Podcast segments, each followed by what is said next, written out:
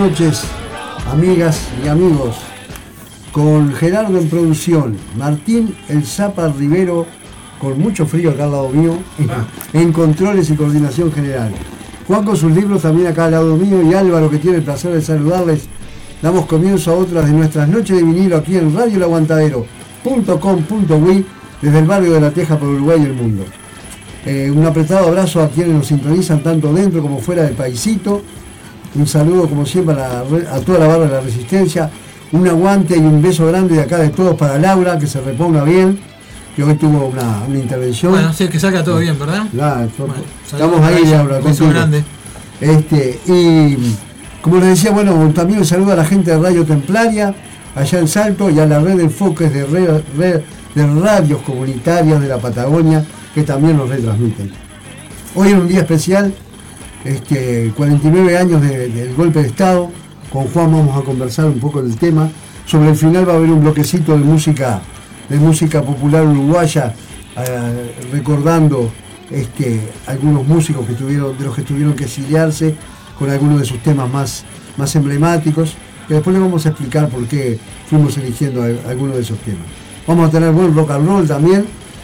Juan, contanos. Bueno, hoy vamos a unir dos cosas. La fecha, como, como el avance que, saca la radio del programa, eh, nos decía, vamos a hablar sobre lo que fue el golpe hace 49 años, pero a la vez el golpe de Estado fue el día que falleció, el día de la muerte de unos grandes escritores uruguayos de todos los tiempos, eh, el que hizo la primera gran novela de este país, que fue Sombra, sobre la tierra, del gran Paco Espínola. El, gran cuentista para adultos, para niños, novelista. Entonces vamos a unir las dos cosas, este, y bueno, y para que no quede solo, para que no queden solo los libros, que no quede solo la historia y que sea una unidad, porque en la realidad la vida fue así, fue una, unidad. Este, me acuerdo de, creo que vos lo, conseguiste hace poco, a los pocos días, después lo que mencionaron varias veces, el semanario Marcha, este, saca un, un título no chiquitito, es golpe de Estado. Exactamente. O sea, con toda la, la, sapiencia de Quijano. Este, como no se podía decir, no se podía decir que era un golpe de Estado, ni no, ellos venían a salvar el país, bla, bla, bla, bla, De eso vamos a hablar un poco también ahora después. Porque de alguna forma, volviendo a lo del principio, eh, el gran Carlos Martínez Moreno, ese gran este, crítico teatral, novelista y cuentista uruguayo de la generación del 45, decía que la muerte de Paco, el sepelio de Paco Espínola, con el cajón al hombro, eh, la gente llevándolo, Yaguarón para abajo, fue el primer acto político de resistencia a la dictadura. El propio 27 de junio del 73. Hay para, hay para hablar. Hay, para, hablar bastante y comentar. Bueno, tenemos algún texto de Galeano también para leer sobre, sobre el tema. Muy bien, muy bien. Bueno, nosotros vamos a empezar entonces con la parte musical. Tenemos para conversar con, Juan y con Martín un rato sobre, sobre todo lo que lo sucedido también en la previa de, ese 27 de junio. Pero vamos, vamos con la música, vamos con uno de los grandes guitarristas, o el más grande guitarrista de la historia del rock and roll. Me refiero al señor Jimi Hendrix, nacido en Sattler, Washington, el 27 de febrero de 1942, fallecido el 18 de septiembre de 1970, como hemos dicho muchas veces, integrante del, tristemente célebre Club de los 27. Este, Jimi Hendrix murió a los 27 años, Jim Morrison a los 27, Janis Joplin a los 27, Brian Jones a los 27, este, el club de los, de los, que fallecieron a, los 27 años. Considerado el más grande guitarrista de la historia del rock, uno de los que influyó más en, toda, en todos los guitarristas que vinieron después atrás de él, integrante por supuesto hace años del Salón de la Fama del rock and roll, sus álbumes llegaron a ser número uno tanto en Estados Unidos como en el Reino Unido. Fue declarado intérprete del año en 1968 tanto por la revista Rolling Stone como por la revista Melody Maker. El mejor guitarrista de rock de la historia sonando en Noche Vinilo, el señor Jimi Hendrix, zapato de cuero azul.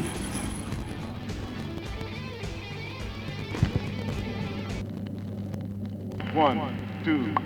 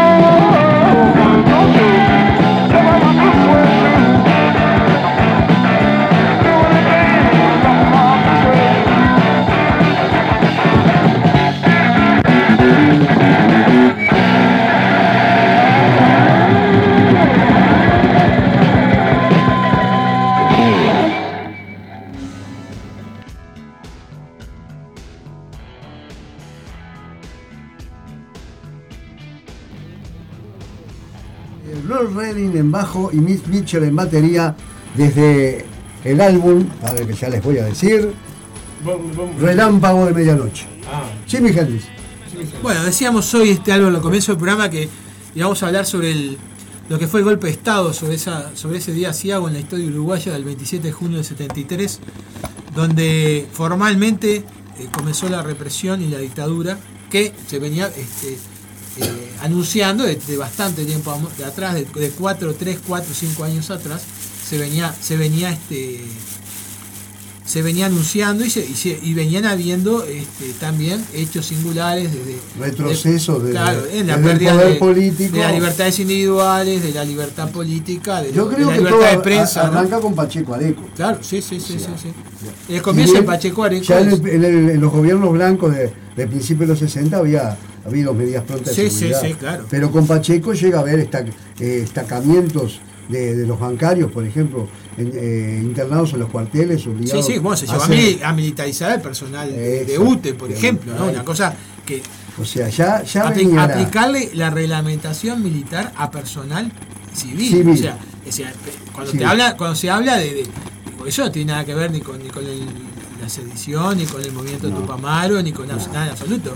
Es simplemente un tema de, de aplastar al movimiento sindical y de quitarle las posibilidades de lucha, ¿no? la militarización del, de un trabajador cualquiera, es una cosa inadmisible bajo todo. Ya con el gobierno de Pacheco había pasado eso, ya había empezado a haber torturas, este, después viene la elección del 71. Exactamente, este, que también fue, eh, que también tuvo, tuvo sus acusaciones de fraude, que curiosamente el, abogado que presenta el recurso de fraude fue presidente de la República de la Dictadura. El señor Aparicio, Méndez, fue el abogado letrado que presenta por el Partido Nacional este, el, recurso para, recurrir las elecciones, que después termina siendo presidente de la República este, a continuación de, de, Bordaberry. En marzo del 72 asume Bordaberry. Exacto. Eh, en abril suceden los, hechos tristes de, muerte de de civiles y, que ejecuta el MLN y de un montón de, gente, eh, muy gente del MLN, gente que muere. En octubre, esto es una parte de la historia que a veces no. Las Fuerzas Armadas sacan un librito, Las Fuerzas Armadas al pueblo oriental, donde ellas declaran derrotada la guerrilla exactamente, Octubre del 72, el golpe es en junio del 72. incluso hasta el propio MLN coincide que, en el año 72, sobre fines del 72, ya, ya, ya, ya la derrota militar estaba estaba estaba, estaba efectuada o en ciernes de, de, efectuarse. Y después, febrero del 73, eh, es cuando los militares, dan el, el, golpe chico, dan, el golpe chico, o sea, Bordaberry firma en Boiso Lanza el acuerdo de Boiso Lanza, este, bueno, ya se había creado el COSENA y ya los militares participaban de las decisiones del gobierno, los civiles eran juzgados por la justicia militar, eran todos pasos previos. O las órdenes de los jueces para liberar civiles no eran acatadas por, por, el, por, la, por, la, por la policía y por el ejército. ¿Ustedes qué, qué, edad tenían en esa época? Yo 18 años. Yo 13 años. Ah. O sea que igual, vos ya, ibas en cana directamente. Ya. Sí, sí, sí, sí. Sí, a mí me llevaron siendo menor en una manifestación en Colón. No, no hubo ningún. Estuve en la, comisaría de Colón. Eh, fue el. Eh, ¿Para qué te digo? Eh, mayo del, del 71 todavía estábamos en democracia del señor Pacheco Areco. O te, este, agarraban y te cortaban el pelo en una chanchita, ¿no? Viajé de la Plaza Colón a la comisaría de Colón bajo las cómodas botas, yo tirado en el piso y las botas de, lo de, la, de, la, de la chanchita de la Guardia Republicana este, arriba de mi cuerpo. Ah. Este, yo tenía en ese entonces 16 años, era menor de edad. Y marché para adentro igual. Estuve como hasta las 5 de la tarde que me fue a sacar mi viejo de la, de la, la, conculcación de las libertades en el, en el periodo previo a la dictadura mismo, ¿no? No, hay duda. Este, no, fue, no, fue, una cosa que empezó en el, el, 27 de junio del 73. Fue un proceso, como dice Álvaro, que comienza con, con el señor Pacheco Areco, sí, boxeador de profesión. Bueno, así vamos a ir haciendo algunos comentarios este, con Juan, y Juan tiene cosas para Después tenemos un material también de ah, libros que vamos a comentar, dos libros en particular. Perfecto. Uno es como una Biblia casi, porque lo vamos a usar muchas veces en el programa. El otro es sobre el tema específico. Bueno, Nosotros estábamos recién con el señor Jimi Hendrix, ahora vamos a convocar al grupo Bucci, formado en Cardiff, Gales, en el año 1967. Eh, un grupo que fue muy, mucha, una influencia muy fuerte para gente como Black Sabbath, que hoy lo vamos a tener en el programa, o Cream, que, que lo tuvimos en el pasado, en el programa de la semana pasada. Formado por Bucky Shelley en bajo y voz, Peter Bateau en batería y Tony Burg en guitarra. Eh, lo vamos a escuchar de su álbum Nacido para Matar, cuarto álbum del año 1974, editado en mayo de 1974, impulsores de un estilo, estilo embrionario de heavy metal. Sus álbumes son considerados actualmente eh, obras de culto. Sus temas han sido versionados por muchos grupos, entre ellos eh, Metallica, Van Halen, inclusive Iron Maiden. Desde el álbum Nacido para Matar, huyendo de mi alma, debuta en Noche de vinilo el grupo Bushi.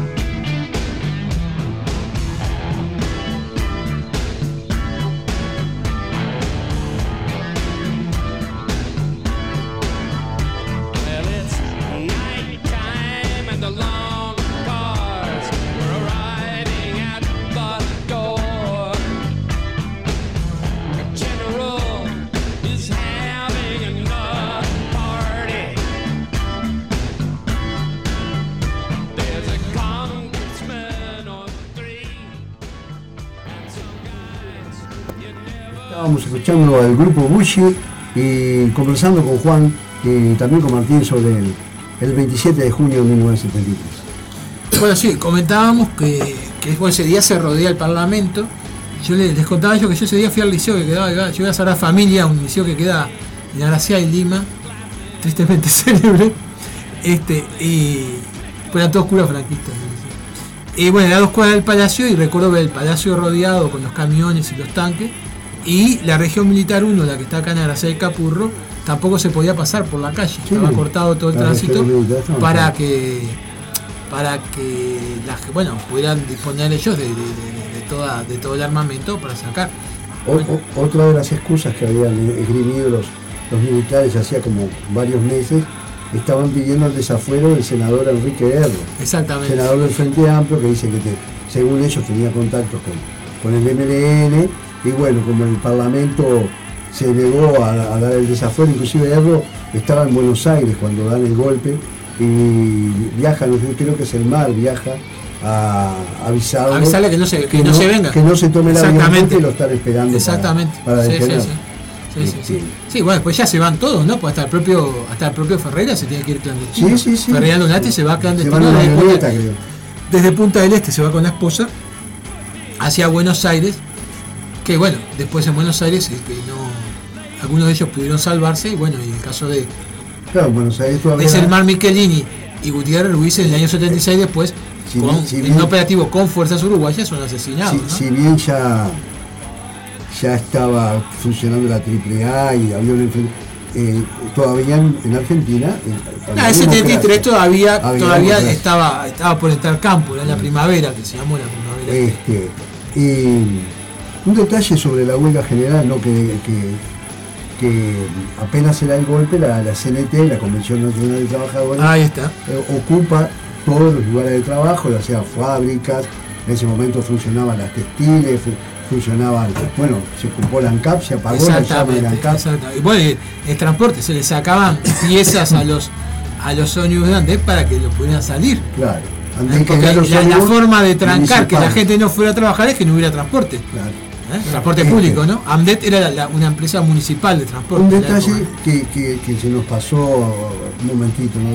Cuando los hechos de febrero del 73, la Armada en el primer momento ocupa la ciudad vieja. Se Exactamente, niegan, sí, sí. se niegan a, a participar del, Del golpe. de- del golpe que se estaba gestando, este, en el cual Bordaverde después firmó los acuerdos y La- no solo la ciudad vieja, La época de la los ciudad vieja y la base del cerro la también. base del cerro. Ahí digo, pues yo re- la Eh, recuerdo. los comunicados 4 y 7 que tuvieron que, que la base del cerro de ahí que estaba donde estaba el ex frigorífico Sui, esa parte también fue este acordonada digamos con- Eso fue en febrero. para en febrero. de la la Armada Armada- para, para ver si resistían el, el intento de golpe que estaba dando la- el ejército y la fuerza aérea.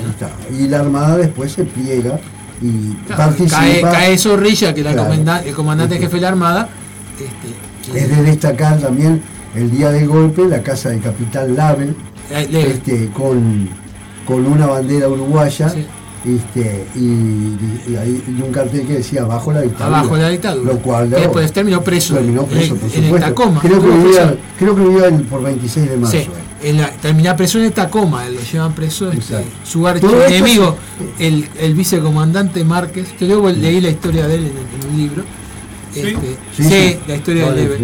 Este, y se- sí, se- se- lo acusa de corrupto con todas las letras. Fue- Este. a ver, Márquez fue el vicecomandante, el, el vicealmirante Márquez fue un ladrón con todas las letras. Fue el que dijo, estamos al- estábamos al borde del precipicio y dimos un paso al frente. Una frase tristemente célebre de la época. Ah, ese fue el Ese fue, claro, que fue el que mandó a hacer el mausoleo y se quedó con toda la plata. Salió más caro que el mausoleo que se hubieran. Que, no- Sí, que, se hubiera, que se hubiera hecho una doble vida a- a- de acá a Colonia. Integrante de, de la, de las famosas juntas de comandantes. Claro, sí, Que, sí.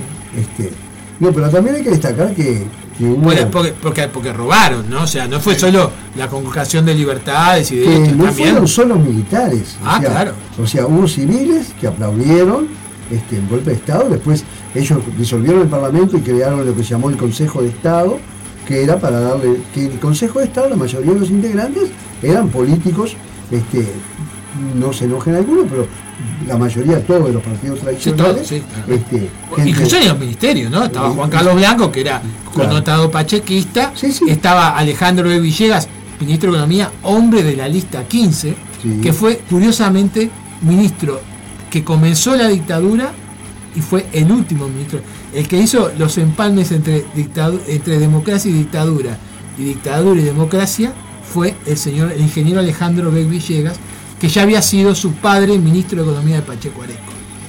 Pacheco Areco fue embajador de la dictadura en España primero y después en Paraguay. Cuando en España cambiaron los vientos, se tomó el buque para Paraguay, que bueno, ahí no, ahí no corría ningún peligro. Estaba, Ahí estaba entre amigos. Permitime eh, mandarle un beso muy grande a Mabel La Madrid que dice, hola, aquí estoy tempranito, eso fue menos 10 por ahí. Saludos a la barra de Noches de Vinilo. Mabel, un beso enorme. muchas gracias. Mabel. Y le este- repetimos el saludo y la dedicatoria del programa de hoy para Laura que no estaba escuchando. Ah, bueno, bueno, Laurita, un beso grande Vamos arriba. Vamos arriba, toda la fuerza tenemos para que. Acá estamos contigo. Tenerte de vuelta en, las gateras. Este, y bueno, el viernes te, mando lo del programa. ¿eh? para que no descanses. Para que, no descanses. El aguantadero no descansa. Exacto. bueno.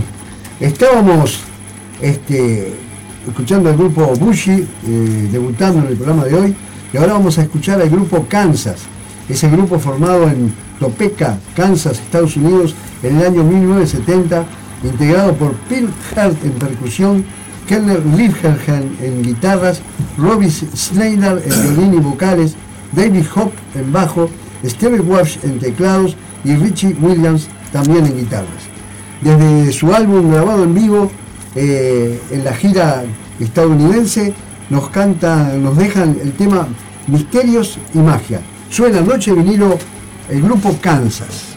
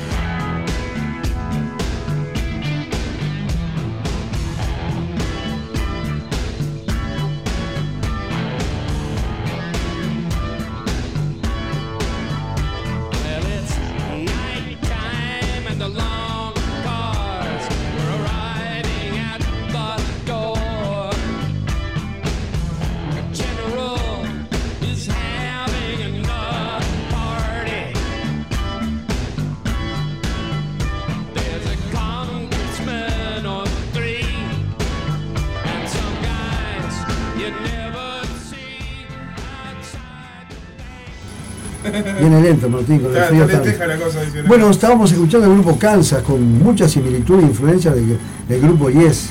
Este, alguno que lo que escuchó el tema ya empezado pensaba que era Yes, no.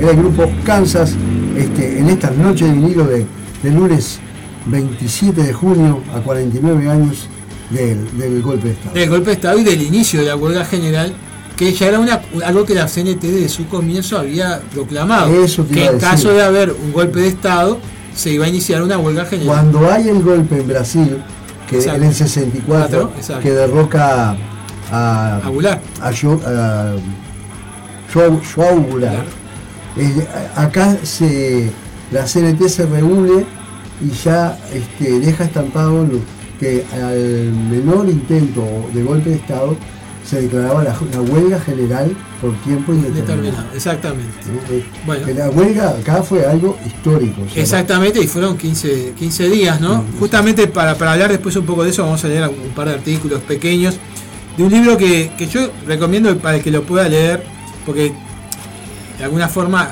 hay, hay una situación. Primero, la- las personas que, que lo, lo escriben son, son este, historiadores de, de- de fuste, como el caso de Álvaro Rico, Carlos de Masi, que fue el profesor mío en el liceo, eh, Rosario Rabi- eh, Radakovich, Isabel Shebor, también que es muy conocida, y Vanessa Sanguinetti. Bueno, es una historia de lo que fueron esos 15 días, de lo que fue el final de la, huelga, donde se hace una gran manifestación, tú la recordarás, el, el 9 de julio.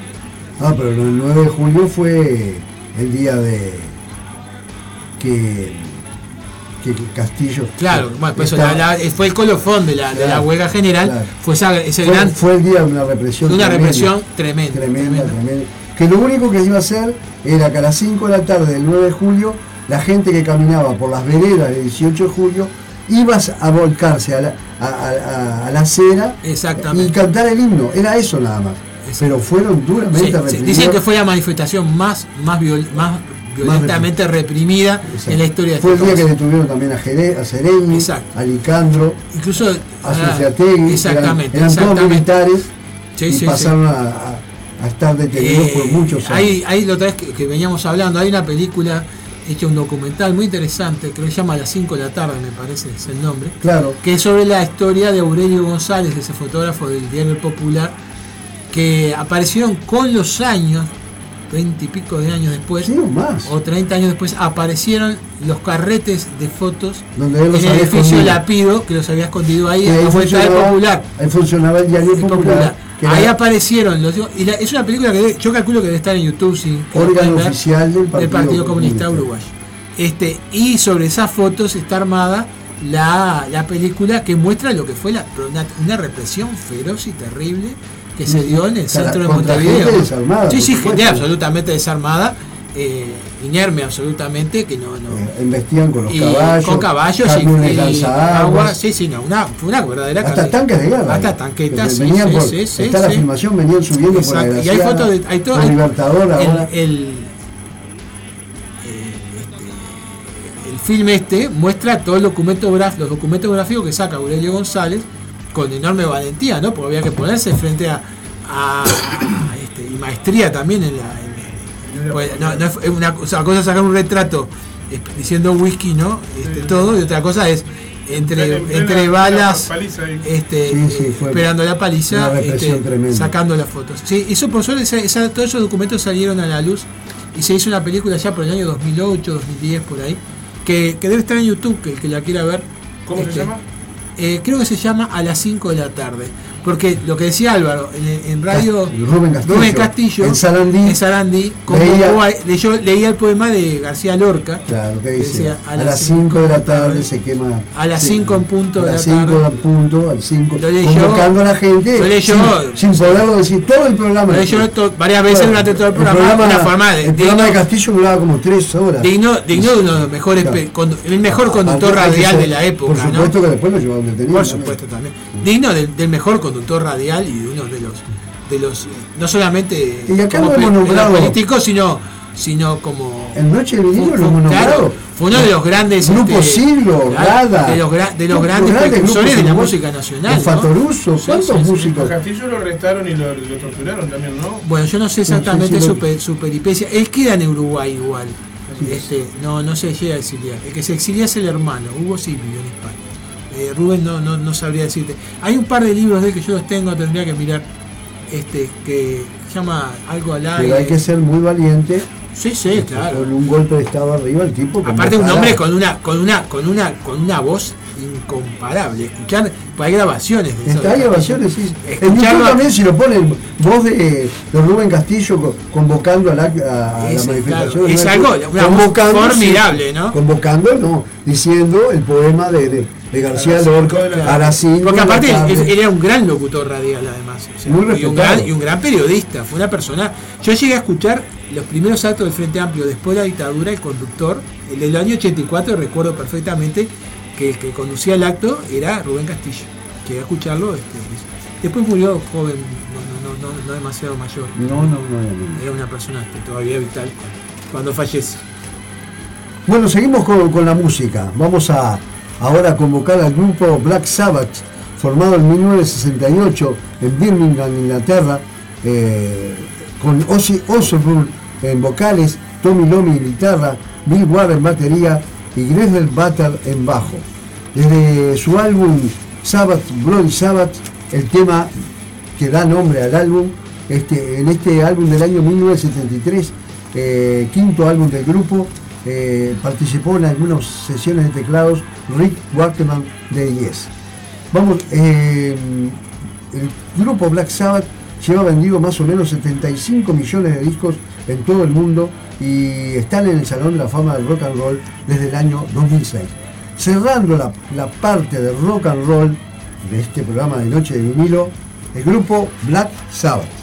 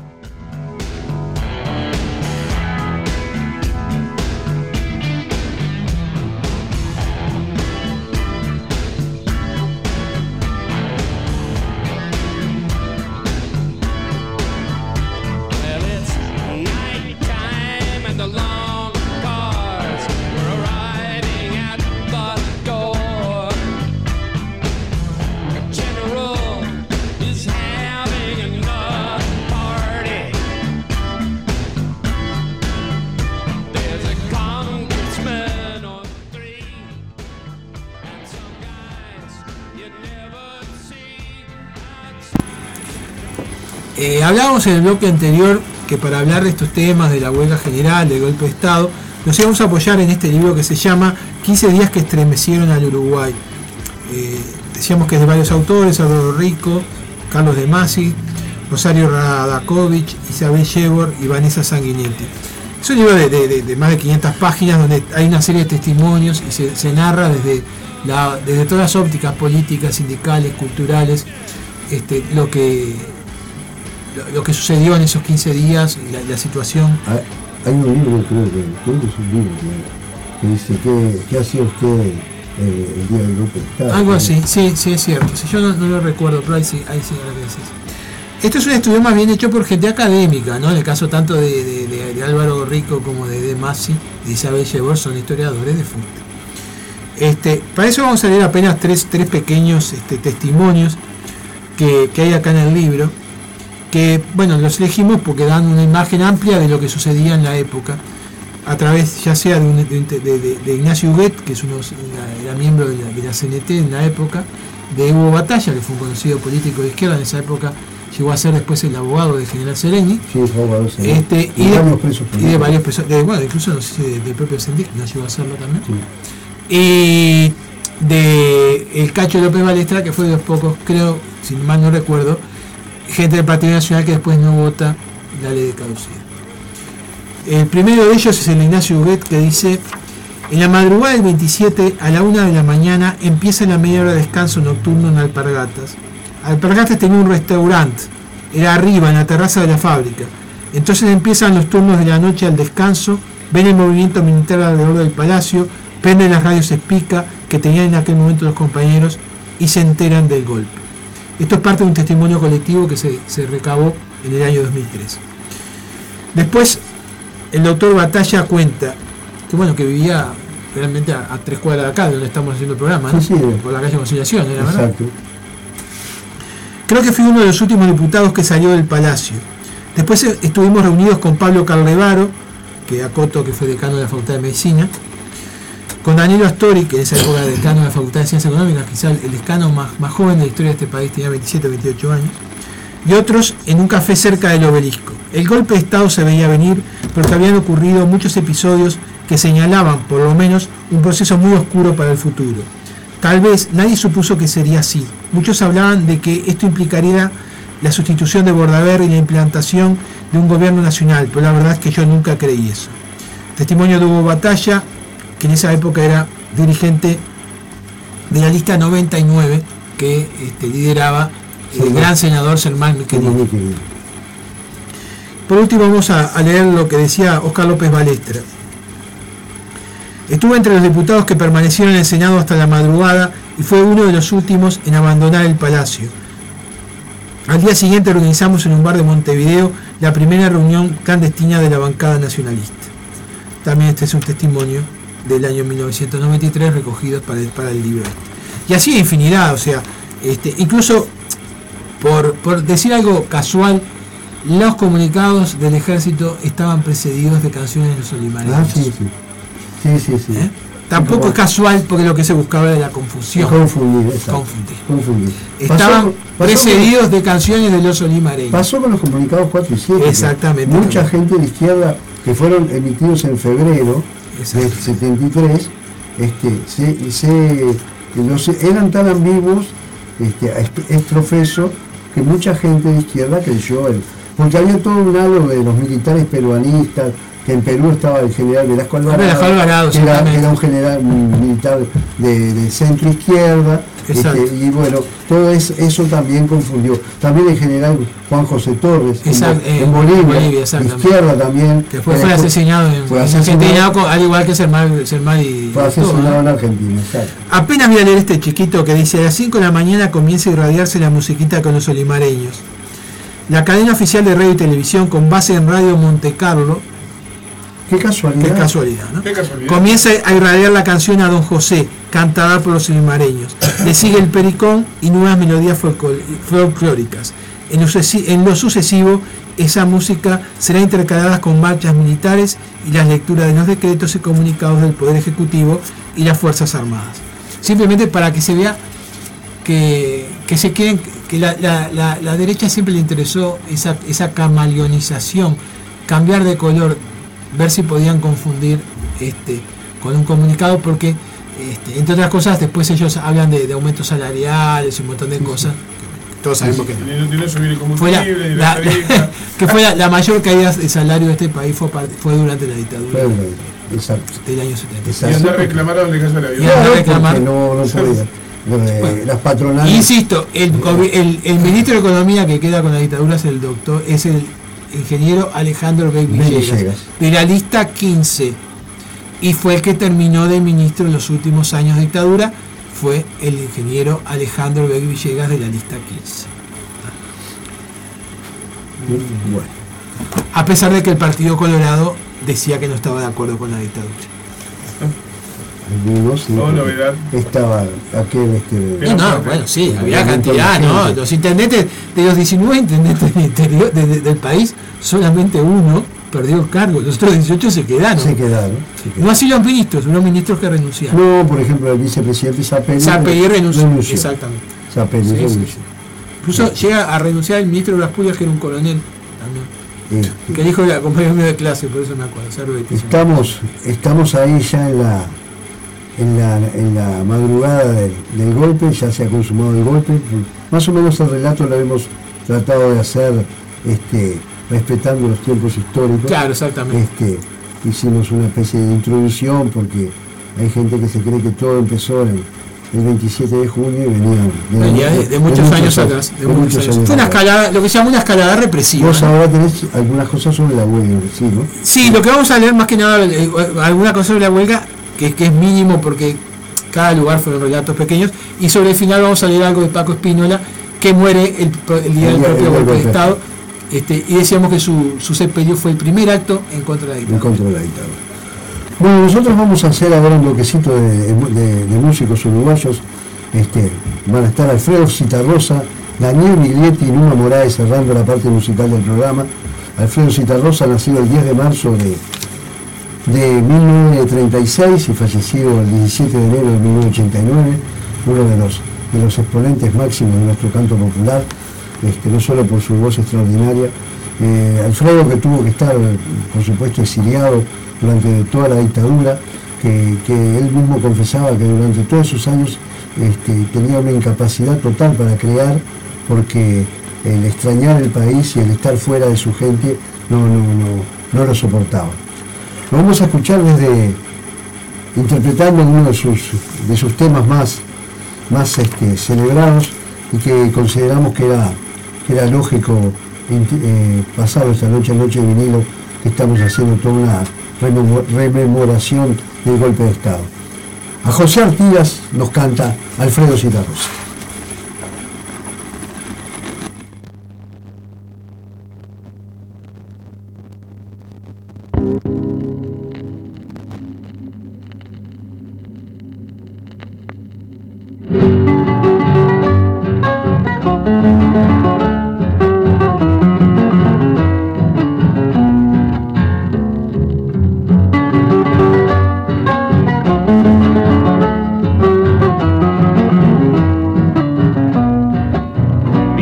Acordate de José Artigas y endulzate la boca cuando lo digas.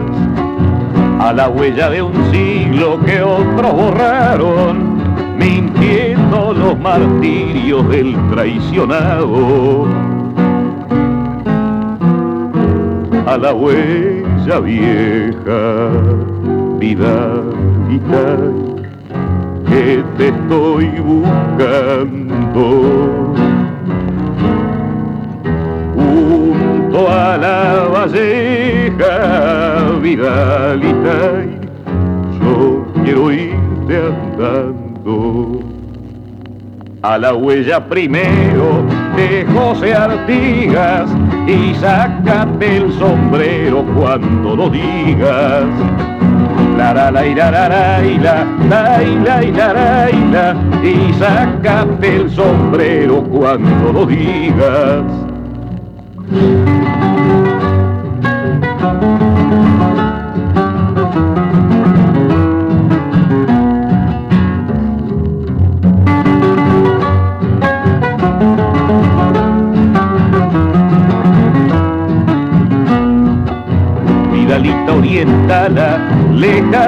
A la patria cántala sin amargura. No hay más huella canejo que la de Artigas y júgate el pelejo cuando la sigas. Patria sola y patria, vidalita y patria sola y muda.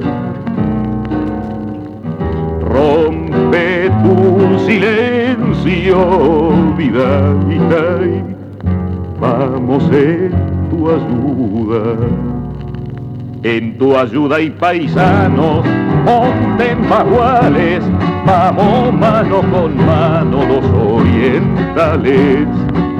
La la la la la la la la la la la Vamos mano con mano los orientales.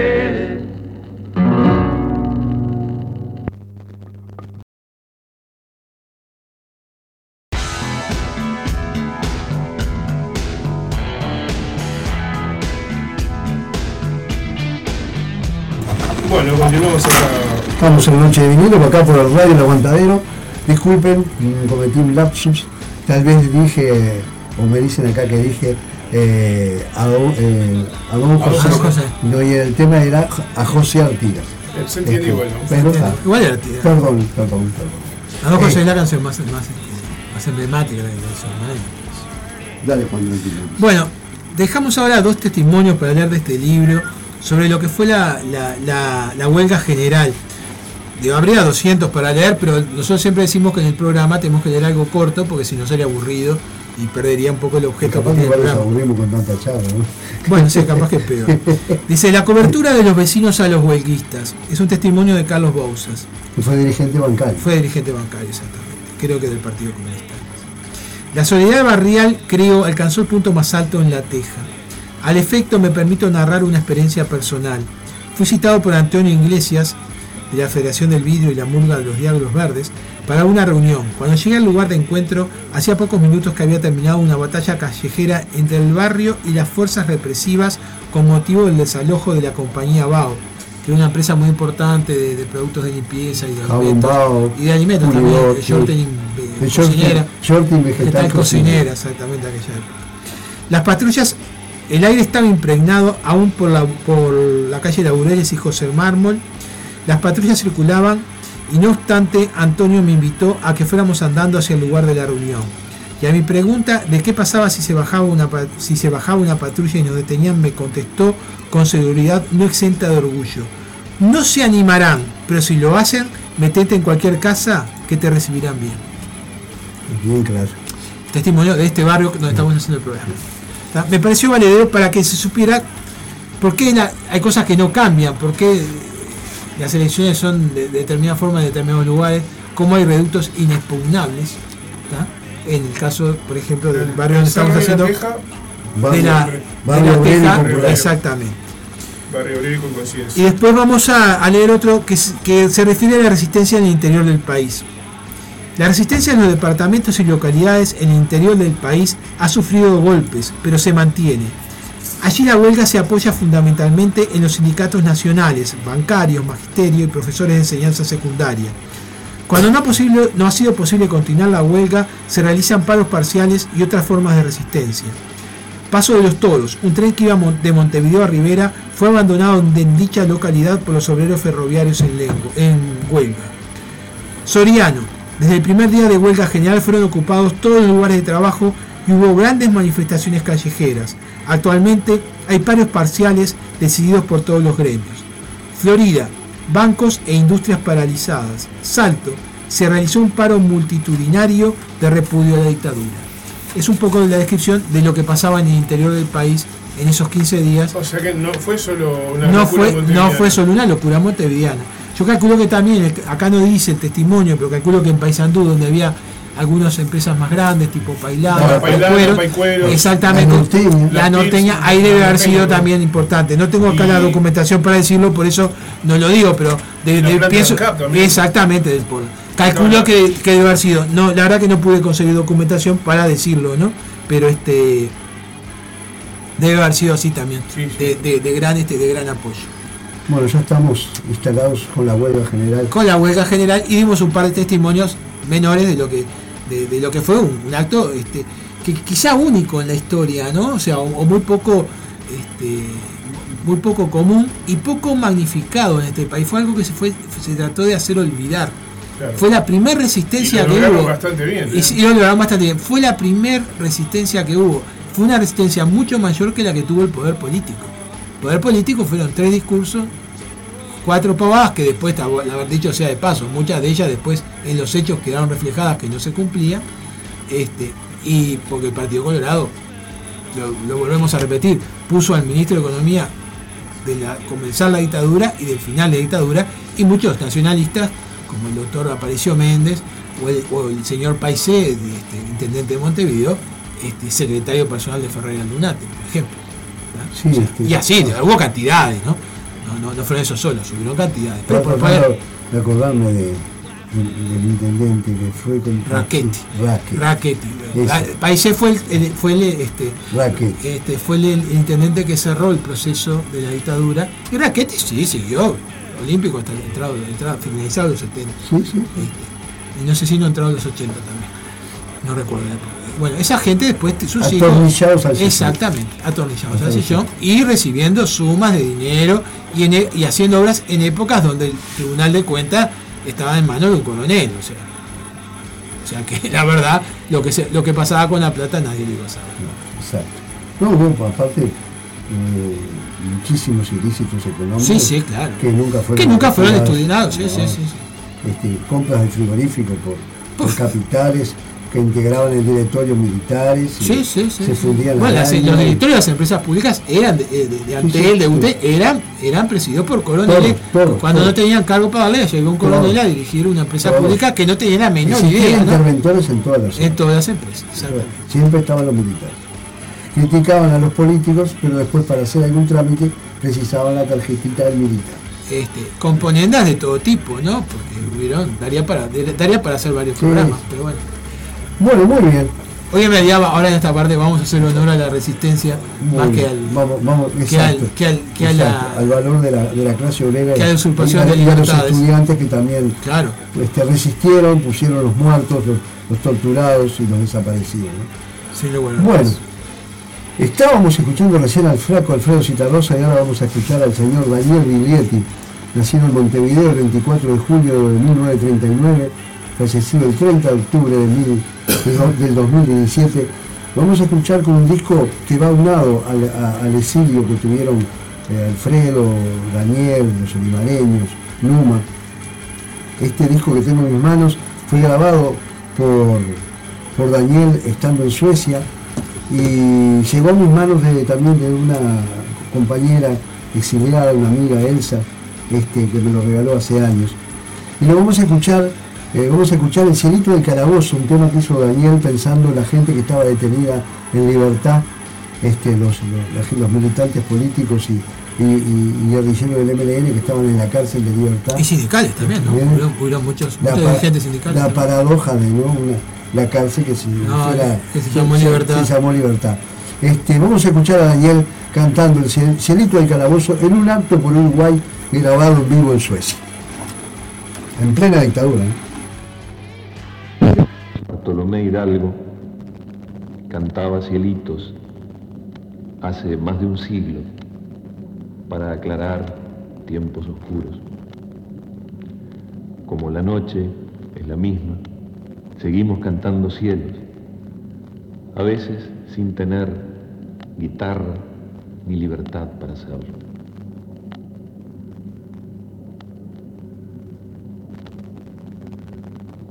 Cielito, cielo que sí, cielito del calabozo, ¿a dónde nos han metido para sacarnos el antojo?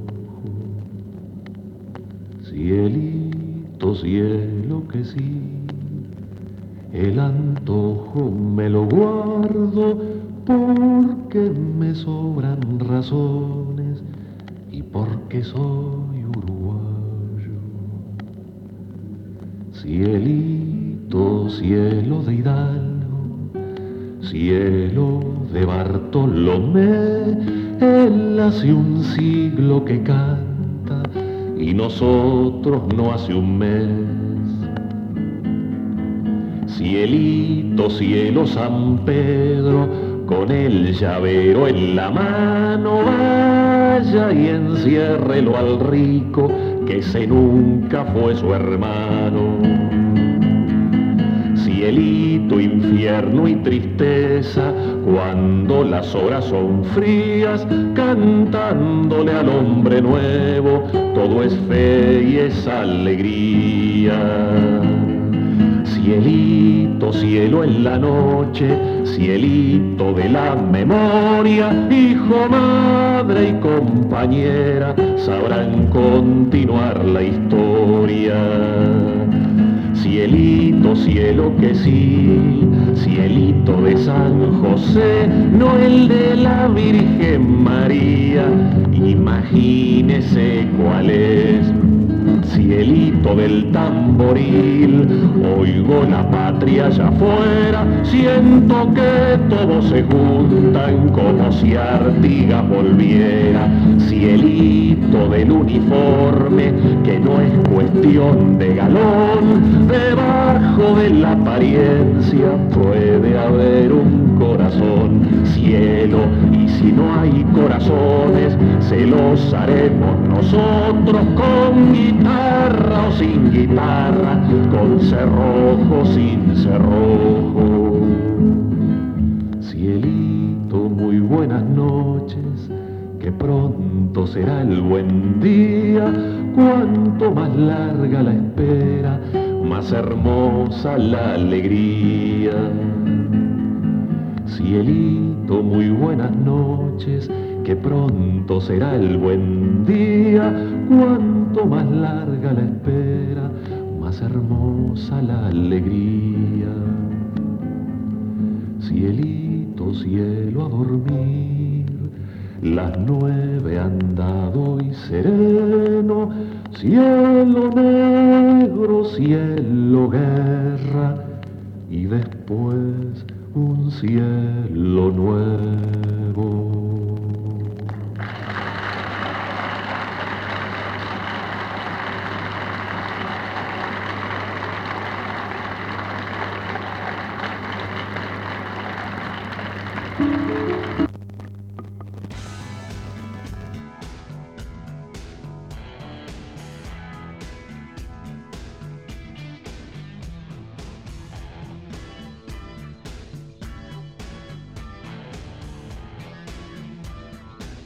Bueno, eh, continuando por acá, leo el mensaje que nos manda la querida Mabel La Madrid.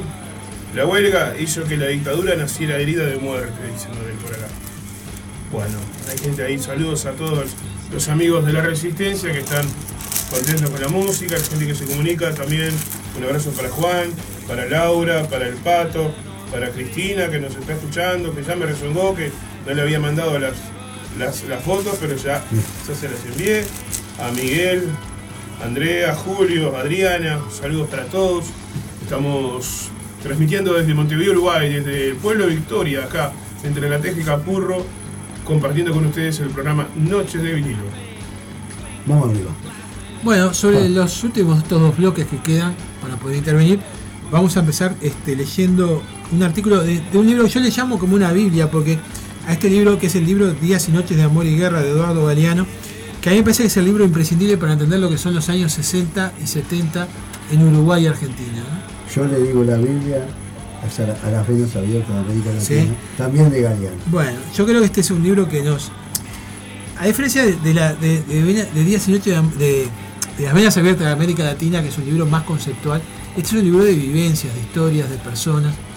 De este, cosas que pasaron de cosas que pasaron, como si fuera una especie de nuevo, más capaz que la palabra no es la Biblia, más bien un Nuevo Testamento, es como, como los hechos de los apóstoles, ¿no? Una cosa así. Este, porque claro, habla de, de cantidad de personas que fueron este, una especie de apóstoles de la izquierda del movimiento popular y de la cultura de este país. Vamos a leer este y vamos a dejar después otro para el final. Dice así, era una mañana gris y de frío, y de frío mordedor. Un amanecer de fines de junio del 73, llegué a Montevideo del vapor que atraviesa el río de la Plata desde Buenos Aires. Yo estaba parado en la proa, tenía los ojos fijos en la ciudad que lentamente avanzaba en la neblina. A mi tierra le habían golpeado dos desgracias y yo no sabía. Paco Espínola estaba muerto y los militares habían dado un golpe de Estado y habían disuelto los partidos, los sindicatos y todo lo demás. Estaba volviendo. Estaba volviendo el de Buenos Aires hacia Montevideo. Después es cuando, más adelante, los años 74, es cuando él funda después, que hicimos un programa acá en la radio, Sí. cuando funda después Galeano la revista Crisis en Buenos Aires. hablamos acá. Que hicimos un programa leyendo artículos de esa, de esa enorme Exacto. revista también que fue de gran importancia en la cultura del Río de la Plata. Bueno, muy bien, vamos a, a terminar ahora con Juan con otra lectura. más. Otra lectura de esto y vamos a comentar alguna cosa de lo que fue eh, la vida de Paco Espino, la leve- brevemente, y de lo que fue este su sepelio, que Muy fue el primer acto de resistencia, decíamos, contra A- la dictadura. A la dictadura. Bueno, nosotros vamos a cerrar la parte musical del programa de hoy con el señor Numa Moraes, nacido el 28 de abril de 1950, integrante del movimiento de canto popular uruguayo, por supuesto exiliado durante la dictadura. Este, Numa había estado, tan- igual que Viglietti y también los Olimas, muy cerca de, de- de la gente del MLN. eh, mm, volvió al Uruguay cuando se restableció la, la democracia. Democracia. Este, y hace pocos tiempo, este, él tenía, tuvo durante casi 10 años un programa en, las emisoras oficiales. Y bueno, cuando se produjo el cambio de gobierno fue inmediatamente despedido, ¿no? Cada uno que saca las conclusiones del caso. Este, vamos a escucharlo a Numa con su tema para mí más emblemático y nos parece el, el broche de oro ideal para, para esta, esta noche que estamos eh, recordando todo lo, relacionado con el golpe de Estado y con la, la huelga este, de la CNT, la huelga general. Numa y la patria compañero.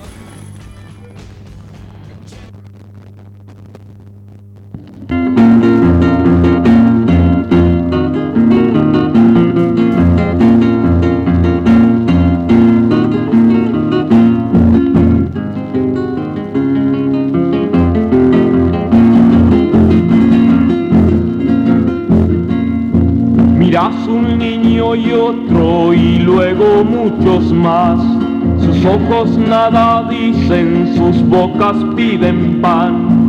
Mirás los jubilados que ya no pueden más, sin entender reunidos lo que les pasará. Y ves los pensionistas fantasmas sin hogar, seguidos del invierno, mirando sin mirar, mirando sin mirar.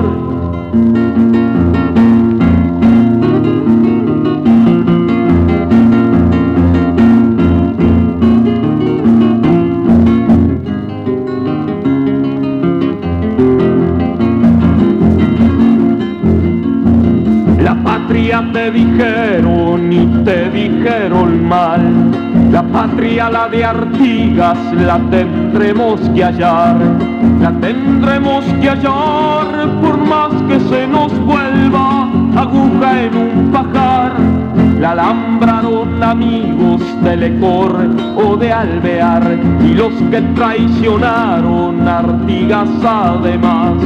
La patria te dijeron y te dijeron mal. De Artigas, la tendremos que hallar. La tendremos que hallar por más que se nos vuelva aguja en un pajar. La patria, compañero, la vamos a encontrar. La vamos a encontrar, la vamos a encontrar. La patria, compañero, la vamos a encontrar.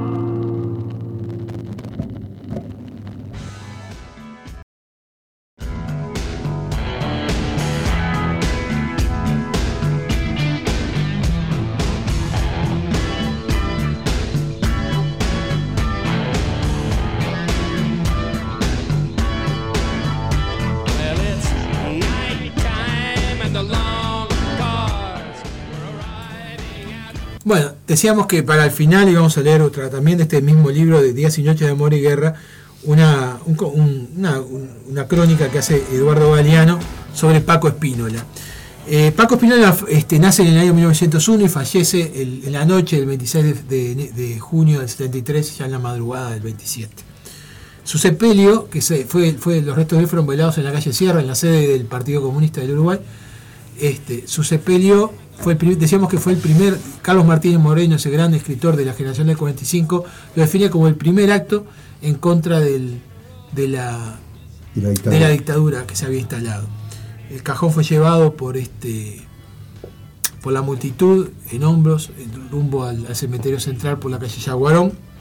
Eh, Paco fue autor de, de- bueno, ya nombramos hoy, hasta de libros infantiles como Saltoncito, que era un libro que se leía mucho cuando, cuando íbamos a la escuela. Este, y bueno, y de cuentos y de, de cuentos del fogón, es otro libro muy lindo de él, precioso libro. ¿Qué decíamos hoy? La sombra sobre la tierra. Sombra sobre la Tierra, esa novela muy buena, icónica en la literatura uruguaya.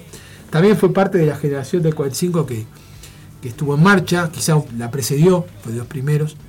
Este, y, y fue un escritor in- de- del interior del país que después se volvió montevideano. Él primariamente fue, este, fue eh, del Partido Nacional, era, blanco, después este, con los años este, se volvió, se, se- afilió al Partido Comunista y tiene la característica de haber enfrentado también eh, a la dictadura de Terra. En el año 34 él, él participa de, los hechos de Paso Morlán, donde este, las fuerzas de Terra destruyen a las de, Basilio Muñoz, que era el encargado, el, jefe del, del sector contrario a la dictadura. Basilio Muñoz ya había sido general de Sarabia, había sido este, había peleado junto a Sarabia y se levanta el levantamiento del año 34 lo comanda Basilio Muñoz, que es un personaje también este, muy, muy curioso de nuestra, de, de nuestra historia, también bastante olvidado. Es particularmente olvidado por el Partido Nacional, más que nada. Era blanco. Porque era blanco, no era, no era del Partido Nacional, era blanco. Era blanco. Este, como hueso de bagual. Claro, exactamente. Y bueno, eh, porque además enfrenta a Terra y enfrenta al propio Herrera, ¿no? Que Herrera era este, también eh, apoyo de- del gobierno de Terra. Este, él va preso, Paco Espínola, este, por, los, hechos de Paso Morno. Y fue un gran cuentista además, pero cuentista de, literatura oral. Acá vamos a leer este testimonio en el final de, Eduardo Galeano, donde lo muestra en esa faceta de su vida. Recomendamos, como siempre, que el que pueda acceder a la obra de él y leerla, particularmente empezar por Veladas en el Fogón, que es algo más corto, y el que pueda este, entrarle a ¿Por la cuál, novela? Veladas en el Fogón. Este, los cuentos de, de- de- de- este, de Don Juan el Zorro también. Es una literatura muy accesible, muy sencilla de entender. Este, muy linda, muy agradable. Dice Eduardo Galeano en este, en este libro de Días y Noches de Amor y Guerra. Me viene a la cabeza una de las historias de Paco Espínola. Me parece escucharlo a Paco, la vocecita tosida, arrastrada, el pucho sin brasa colgándole del labio, en las ruedas de fogón o de café hasta la madrugada. En los alrededores de San José había un curandero, negro viejo, analfabeto, que Paco había conocido allá en la infancia. El hombre atendía sentado bajo un ombú. Se ponía anteojos para examinar a sus pacientes con ojos de doctor y parece hacer como que leía el diario. Todo el pueblo lo respetaba y lo quería. Como buen curandero de ley, el negro sabía salvar con yuyos y con misterios. Una tarde le trajeron a una enferma que estaba a la miseria. Era pura piel y huesos la muchacha. Muy pálida, la mirada sin luz, había perdido el hambre y estaba muda y sin fuerzas ni para caminar. El negro hizo una seña y se arrimaron al árbol los padres y la hermana. Él, sentado, meditaba. Ellos parados esperaban. Familia, dijo por fin, y diagnosticó. Esta muchacha tiene el alma toda desparramada. Y recetó. Se precisa música para rejuntársela. Este, bueno, un relato de, de- esos, dicen que, que era todos los días, en cada, en cada reunión tenía dos, tres cuentos para contar. Y bueno, esa parte de la historia de él, lo que se llama la, la literatura oral, la historia oral, no, no ha podido ser juntada, pero quedará en el recuerdo de los que en su época la escucharon. Y morir justo ese día, ¿no? Y morir justo ese día. Qué zarpado. Bueno, no sé, querías... ¿Cómo se llama esta, este, este cuento? No es un cuento, esto es un relato de, Relato libro Eduardo Galeano sobre que, que bueno, eh, Paco Espinola fue un hombre de marcha y Galeano también. Este, era parte de la bohemia de esa época, que en las noches se juntaban en los cafés y se encontraban y siempre se participaba. Este, en el caso de Galeano había una diferencia considerable de edad con Paco Espínola. Este, pero, pero no de ideas, ¿no? Las, tertulias, las tertulias en esa época no, no era un tema de edad, sino de bueno, de la gente que, que- que acostumbraba a estar en esos lugares, se reunía, conversaba, este, y, y accedía a todo ese tipo de, Grandes tertulias. de, de conocimientos y de testimonios, que en el caso de Galeano sabe llevarlos al papel y, a- y a la- en- en- eh, transformarlos en, en negro sobre blanco de la mejor manera, con sus cuentos y sus crónicas, que son, son muy buenas siempre. Particularmente la de este libro, el mejor de todos los que escribió Galeano, sin lugar a dudas. Bueno, muy bien. Juan, Nos despedimos hasta el próximo despedimos. programa. Nos despedimos. bueno, les deseamos a todos que tengan buena semana. El saludo para la gente de Radio Templaria en Salto, para la, la gente de la, de la red de enfoques de radios comunitarias de la Patagonia, a todos quienes se comunicaron, muchas gracias. Eh, esperamos que hayan disfrutado del programa tanto como nosotros al hacerlo. Les queremos contar que la próxima semana empezamos el, el programa del mes de julio, mes aniversario de, de Noche de Vinilo. Este, el 12 Ay, cumplimos tres años en el aire. El programa va a salir el día 11, que es un lunes, y ya le adelantamos que vamos a tener eh, algún músico invitado por acá Capaz aco- que, capaz que acompañándonos. esto, no, esto no está no está conversado ni nada, pero capaz que en vez de ser una hora nos podríamos mandar un programa de dos Y horas bueno, está, capaz que sí. por, por el festejo. Capaz que sí. Si viene Este, es- ese músico que usted dice, Vamos a hablar con la, con la- producción. La a la producción, a ver qué dice. que, que autorice esto. que autorice esto. Bueno, eh, con respecto a- al día de hoy, ya todo, todo ha sido dicho a través de la lectura de Juan y lo que hemos estado hablando acá. Y que hablar que nunca más dictadura este, Nunca más. eh, fuera, fuera los militares. Nunca más terrorismo de Estado. Nunca más terrorismo de Estado, exacto. Pero a pesar de todo eso, nosotros seguimos diciendo que la lucha continúa. Nos Claro vemos el próximo lunes. Ahí va. Nos vemos. No sé si vendrá Badano esta noche con 39 grados, dado sus problemas de- de trabajo, de horario, pero si no, va a quedar una selección musical, como siempre, de la mejor del rock nacional acá en Radio El Aguantadero. Gracias.